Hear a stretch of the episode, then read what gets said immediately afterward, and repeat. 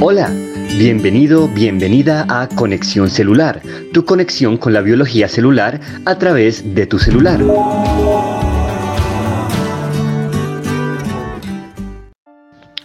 Queridos oyentes, bienvenidos. El día de hoy nos acompaña una invitada muy especial, la doctora Susana Novoa. La doctora Susana es actualmente investigadora del Instituto Nacional de Salud de Colombia, es doctora en ciencias química, magíster en ciencias bioquímica. Dentro de sus principales líneas de investigación cabe mencionar la señalización celular, la diferenciación y el cáncer. La doctora Susana ha sido investigadora y profesora de diferentes universidades nacionales como la Universidad Nacional de Colombia, la Universidad Javeriana, entre otras. Igualmente se ha destacado como investigadora en universidades e institutos extranjeros como la Universidad Alemana Friedrich Schiller de Jena, el Instituto Fiocruz de Brasil, el Instituto de Oncología Valdebron en Barcelona, entre otros.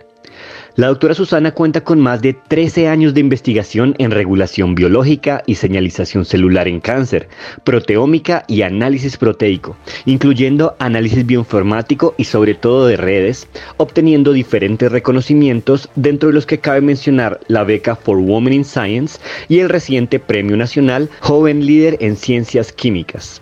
Doctora Susana, bienvenida a Conexión Celular. Muchas gracias por acompañarnos el día de hoy con tu experiencia específicamente con el tema de los exosomas. Bienvenida. No, muchas gracias a ti, Oscar. Muchas gracias eh, por invitarme a, esta, a este podcast, a esta iniciativa que tienes tan interesante de conexión celular. No, es un placer. Bueno, el día de hoy Susana nos ilustrará acerca de un interesante tema de biología celular con altísima relevancia en la actualidad, como lo es la investigación en exosomas. Para ser muy concretos, arrancaremos con la primera pregunta. Doctora Susana, ¿qué son los exosomas? ¿Cómo se producen y qué implicaciones biológicas tienen? Segunda pregunta, ¿cómo el estudio de los exosomas ha revolucionado la historia de la ciencia y cómo ha moldeado nuestra concepción de la vida a nivel biológico? Bueno, los exosomas son un tipo de vesículas extracelulares. ¿Qué son estas vesículas? Son unos entes secretados por las células, por eso extracelular, y que están rodeados de una bicapa lipídica, ¿sí? al igual que las células en su membrana plasmática. Ahora bien, existen muchos tipos de vesículas extracelulares y particularmente los exosomas, estos son muy pequeñitos, ¿sí? miden de 40 a 100 nanómetros y un nanómetro es por 10 a la menos 9 metros. Estos se caracterizan y son definidos como tal por su origen endosomal. Entonces ahí pasamos ya de una vez a cómo se producen. Entonces, ¿cómo se producen? Se producen al interior de la célula diferentes moléculas, proteínas, lípidos, ácidos nucleicos de, diferente origen celular. Son reclutados en endosomas, que son unas eh, vesículas que hay al interior de la célula. Y este se va evolucionando poco a poco hasta convertirse en un cuerpo multivesicular es decir, una gran vesícula llena de vesículas pequeñitas, donde estas vesículas en ese momento se llaman intraluminales, intraluminal porque está al interior de esta gran vesícula multivesicular. Esta luego se va a fusionar con la membrana plasmática de la célula y va a liberar todas estas vesículas pequeñitas que tenía en su interior al medio extracelular y en ese momento ahí es lo que tenemos como los exosomas, lo que se conoce como exosomas. Ahora, de todas las vesículas extracelulares que existen, particularmente los exosomas, son considerados organelos de comunicación extracelular. Las vesículas, digamos, las vesículas pueden tener muchos, muchos usos. La célula le puede dar muchos usos a, estas vesículas, por ejemplo, para deshacerse de lo que no le sirve. ¿sí? Digamos, en un proceso de desintoxicación o eliminación de medicamentos.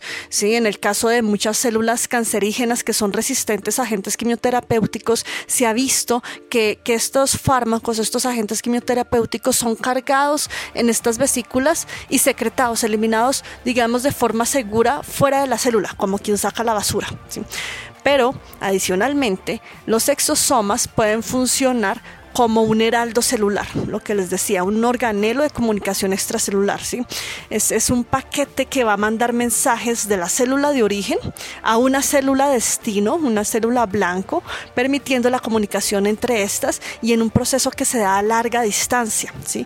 O incluso ¿sí? los exosomas pueden llegar a funcionar como un, plenipotenciario, con plena capacidad de acción, ¿sí? que puede llegar a un sitio, a un sitio destino y modificar generar unas acciones en nombre de la célula de origen. Por ejemplo, en el caso de las células cancerosas, eso ya se ha visto, puede llegar a sitios muy lejanos que va a ser el futuro sitio donde esta célula cancerosa va a realizar la metástasis y estos exosomas van a ir preparando el terreno, acondicionando ese microambiente para que una vez cuando llegue la célula cancerosa a hacer la metástasis todo esté eh, ya hecho. Entonces por eso es que también uno podría verlo así como si fuera un plenipotenciario que está actuando en nombre de, la célula de origen. Y es por todas estas, digamos, funciones, por ser transportadores de moléculas interesantes, es que los exosomas se han propuesto y estudiado como fuentes de biomarcadores para diagnóstico o para pronóstico. ¿sí? También se pueden llegar a utilizar como herramientas terapéuticas, que es otro campo de estudio que está avanzando así de manera vertiginosa. Oye, qué interesante. Muchas gracias por tu respuesta. Tercera pregunta. ¿Cómo los estudios en el campo de los exosomas impactan actualmente y cómo pueden impactar a futuro la cotidianidad de cualquier persona? Bueno, en la cotidianidad de cualquier persona. Bueno, creo que alcancé a nombrarles que los exosomas y en general las vesículas extracelulares pueden ser una fuente de biomarcadores para diagnóstico o pronóstico. Pronóstico es como que tan bien eh, o que tan mal le va a dar una persona, un paciente con una enfermedad. Y es que las, las vesículas extracelulares y los exosomas particularmente se han detectado en fluidos como sangre, orina, en semen, en leche materna, en lágrimas. Hay muchos fluidos donde se han encontrado a los exosomas. Y estos fluidos pueden constituir lo que se conoce como biopsias líquidas, ¿sí? las cuales son mucho más fáciles de obtener a diferencia de las biopsias sólidas que te toman, por ejemplo, cuando tú tienes eh, una sospecha de algún tipo de tumor o crecimiento maligno, te toman una biopsia, por ejemplo, del estómago para ver si de pronto ahí hay un cáncer gástrico o de un tejido de, de un seno, del cuello del cervix, por ejemplo. Eso genera un procedimiento que es muy invasivo. En cambio, las biopsias líquidas son más fáciles de obtener y en estos fluidos que constituyen biopsias líquidas se pueden encontrar los exosomas, de ahí se pueden aislar estas vesículas que están cargando moléculas características de un estado eh, de enfermedad. Esto es un biomarcador. Entonces podemos llegar a identificar biomarcadores específicos para una condición o una enfermedad. Y a esto es lo que apunta la medicina traslacional y personalizada, que también se llama medicina de precisión. Personalizada de precisión, ¿por qué? Porque te va a generar, te van a, permitir generar un diagnóstico mucho más preciso. Por ejemplo, eh, para un tipo de cáncer, si pueden saber exactamente cuál es la firma molecular de ese cáncer, qué tipo de cáncer es, cuál es el tratamiento más adecuado y exitoso, digamos, para poder abordar a esta enfermedad. Y esto se genera cuando contamos con una serie de biomarcadores que son transportados desde esta célula de origen, que son fáciles de obtener en estos fluidos, ¿sí? y ya hay aplicaciones que se están haciendo, eh, por ejemplo, en toda la parte proteómica, eh, con el uso de espectrómetros de masas, eso lo he visto más en, Europa, en Estados Unidos, donde con estas eh, técnicas se pueden llegar a hacer identificaciones ya en clínica de estas biomoléculas, de estos, eh, perdón, de estos biomarcadores para tener entonces un, diagnóstico mucho más personalizado. Dentro de esto que se llama medicina translacional y personalizada de precisión. Y por el otro lado, hay muchas investigaciones, hay patentes, proyectos de aplicación en el que se utilizan los exosomas como herramientas terapéuticas y es que son vesículas que son muy estables, que transportan moléculas que son de interés, que no se van a, digamos, a lisar o a dañar tan fácilmente, son muy estables, conservan su contenido y tienen unas eh, otras proteínas y moléculas en su superficie que actúan como si fueran eh, una etiqueta que le va a dar un, un, norte, un destino, ¿sí? Es como si fuera la etiqueta que los va a dirigir hacia un tejido blanco. Entonces, por eso también se han, eh, digamos, diseñado diferentes exosomas modificados para utilizarse en reparación de tejidos, por ejemplo, para modular el sistema inmune, para transformar de forma específica fármacos, que yo quiero que este fármaco que está transportado ahí llegue a un sitio específico sin que se me pierda o se me diluya por el camino. Entonces esa es otra aplicación, otro impacto que tienen eh, los exosomas que actualmente se están haciendo en algunos dados para cánceres muy específicos, por ejemplo, y en otras situaciones, en otros modelos se está investigando como todos estos beneficios que pueden llegar a, tener eh, en el control de enfermedades y en el diagnóstico. Qué importante, creo que esto es de lo más importante, cómo todo esto impacta pues el día a día, las personas de a pie, digámoslo así. Muchas gracias. Cuarta pregunta.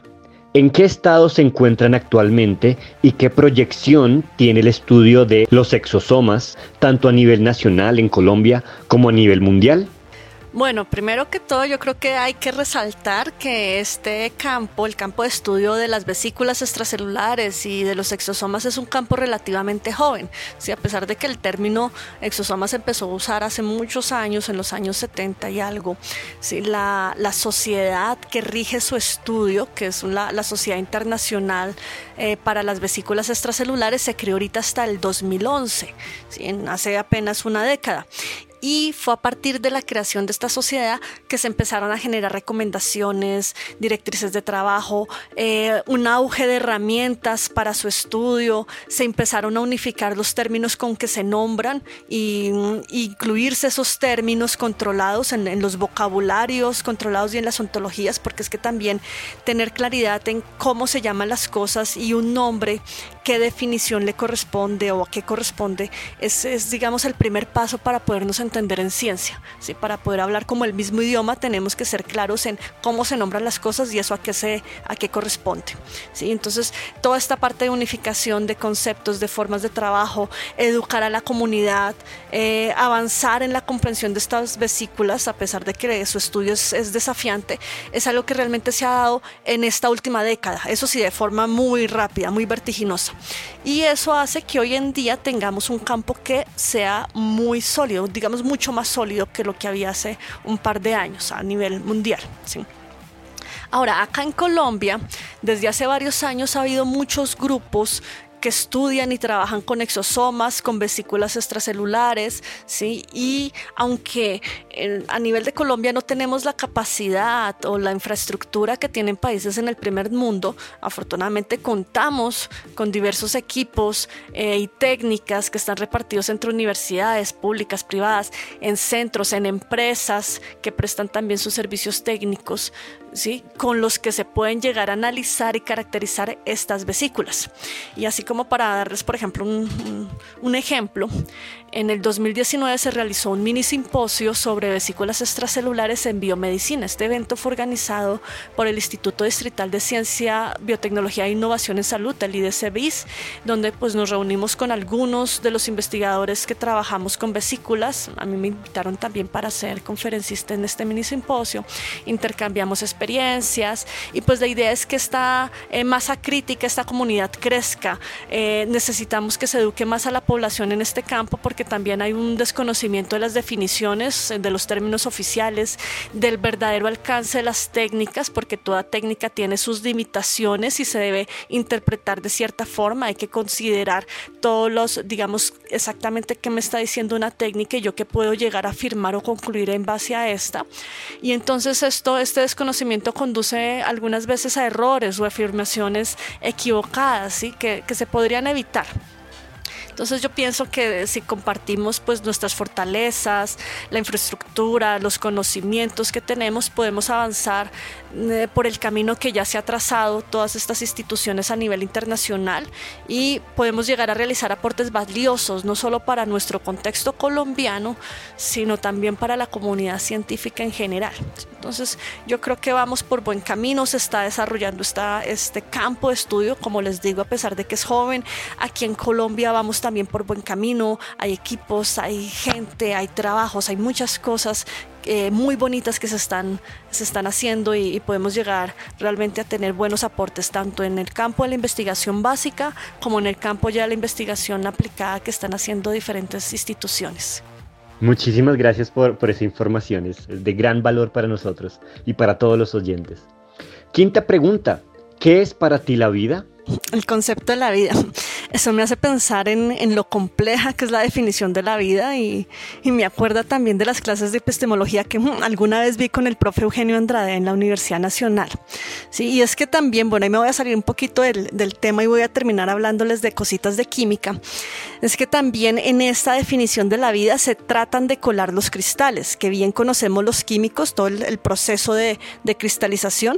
Entonces los cristales, al igual que la vida, ellos pueden crecer, generar a sí mismos, por ejemplo, cuando tenemos un núcleo de cristalización en un símil de la autopoiesis que, tiene la vida, los cristales tienen un orden, ¿sí? tienen una, una estructura, se diferencian unos de otros, son capaces de interactuar con el ambiente y, digamos, por ejemplo, con los solutos que los generan, generando un intercambio energético y químico. Tenemos ahí un proceso termodinámico que es complejo, igual que el metabolismo de los seres vivos. Pero y ahí viene la, diferencia entre los cristales y las, la vida, ¿sí? los cristales carecen de heteronomía, que es un concepto que explicaba Monod, y bueno, eso hace parte de todo lo que uno ve epistemología de ciencias de la vida. Y a esto yo le sumaría otra característica para definir vida, ¿sí? Y es la que encarnan en este caso los exosomas y las otras vesículas extracelulares y es la capacidad de comunicarse.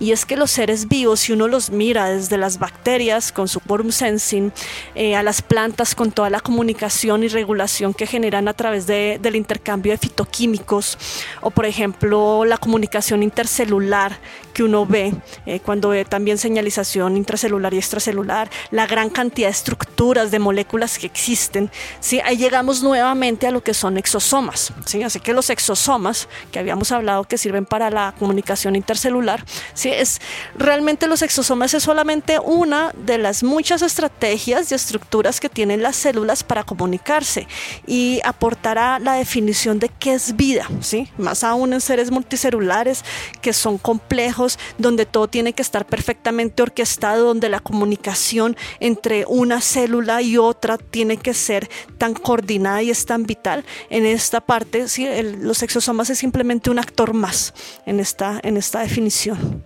Muchas gracias por tu respuesta. Siempre para nosotros muy valioso el saber cómo ven ustedes como investigadores en biología celular la vida. Muchas gracias por tu respuesta. Sexta pregunta.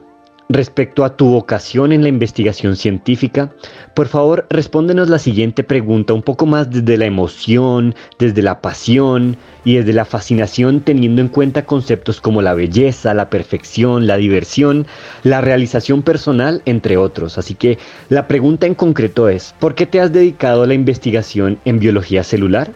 Bueno, más que en biología celular, me he dedicado a la investigación en bioquímica y biología molecular, que es em, más o menos del mismo tipo, pero es una magnitud un poquito diferente. ¿Por qué me dediqué? Porque me fascina. Creo que primero fue la intriga y la curiosidad de saber y entender cómo funcionan las cosas, cómo unas moléculas ensambladas de formas precisas, actuando en reacciones químicas muy reguladas y coordinadas, pueden dar origen a procesos biológicos y estructuras tan complejas como las de los seres vivos. ¿Por qué? ¿Cómo funciona todo? ¿Por qué es tan perfecto y regulado? ¿Y qué pasa cuando nos enfermamos? ¿Qué fue lo que falló? Y luego uno se encuentra con toda la complejidad de los sistemas biológicos, ya no es una vía de señalización, sino una red. Las acciones no tienen simples reacciones, sino procesos de retroalimentación positivos y negativos que dependen del contexto de factores que antes ignorábamos. Y lo, lo malo, lastimosamente, es que entre más estudiamos, menos sabemos, más lejos estamos de obtener la respuesta. Si es como cuando tú estás escalando una montaña, ves un pico y crees que llegaste y luego te encuentras que hay otros picos más por descubrir, y recorrer. Creo que así es la investigación y entonces es como un, un pulso, un deseo testarudo de querer seguir recorriendo y descubriendo sabiendo que hay más allá, lo que lo lleva a uno a, a seguir investigando, a seguir estudiando. Oye, qué interesante qué lindo ese testimonio que nos das acerca de tu propia vida. Yo sé que será de inspiración para muchas personas que están escuchando este podcast. Qué campo más interesante de la investigación científica. Muchas gracias por tu respuesta. ¿Hay algo más que quieras contarnos acerca de todos estos temas y o sobre tu experiencia con estos eh, campos de investigación? Mm, bueno, puedo, yo creo que puedo contarles en qué me encuentro trabajando ahorita y qué se deriva de la investigación postdoctoral que realiza en el Instituto Nacional de Salud, en el grupo de Fisiología Molecular donde trabajo como investigadora. Y es que estamos tratando de entender la cardiotoxicidad que se genera durante los tratamientos quimioterapéuticos del cáncer. ¿Cómo va eso? Sí, es que actualmente, eh, aunque actualmente los tratamientos contra el cáncer han permitido controlarlo, algunos de estos fármacos, de estos tratamientos, generan daños al corazón o cardiotoxicidad. ¿sí? Entonces queremos ver si las células cancerosas tratadas con quimioterapéuticos, estamos trabajando con la doxorubicina, pueden enviar señales nocivas empaquetadas en estas vesículas extracelulares en las que hemos estado hablando y que puedan llegar hasta el corazón y generar un daño o un efecto eh, citotóxico en este. Bueno, lamentablemente debemos informar a nuestros oyentes que el tiempo se nos ha acabado. Ha sido de enorme enriquecimiento esta entrevista. Doctora Susana, muchísimas gracias por todas estas respuestas, por toda esta información y sobre todo por darnos un poquito de ti en tu caminar dentro de la vida en la investigación biológica, por ilustrarnos en este tema y motivar a nuevos científicos a emprender el apasionante camino de la investigación, de la fascinación por la vida a nivel molecular y celular. Esperamos contar de nuevo en algún momento contigo, te damos un gran abrazo y te deseamos lo mejor tanto en tu carrera investigadora como en tu vida. Gracias, doctora Susana. No, muchas gracias a ti, Oscar. Muchas gracias eh, por invitarme a, esta, a este podcast, a esta iniciativa que tienes tan interesante de conexión celular. Espero pues que, que, hayamos, eh, no sé, ilustrado y solucionado varias dudas y aprendido un poquito de, de ciencia, divulgando un poquito la ciencia y felicitaciones por este espacio. Y gracias por haberme invitado. Gracias por conectarte a Conexión Celular. Esperamos que este podcast haya sido de tu agrado y te proporcione importantes elementos que impacten positivamente tu diario vivir. Te esperamos en nuestro próximo podcast Ven y conéctate con la vida celular a través de tu celular.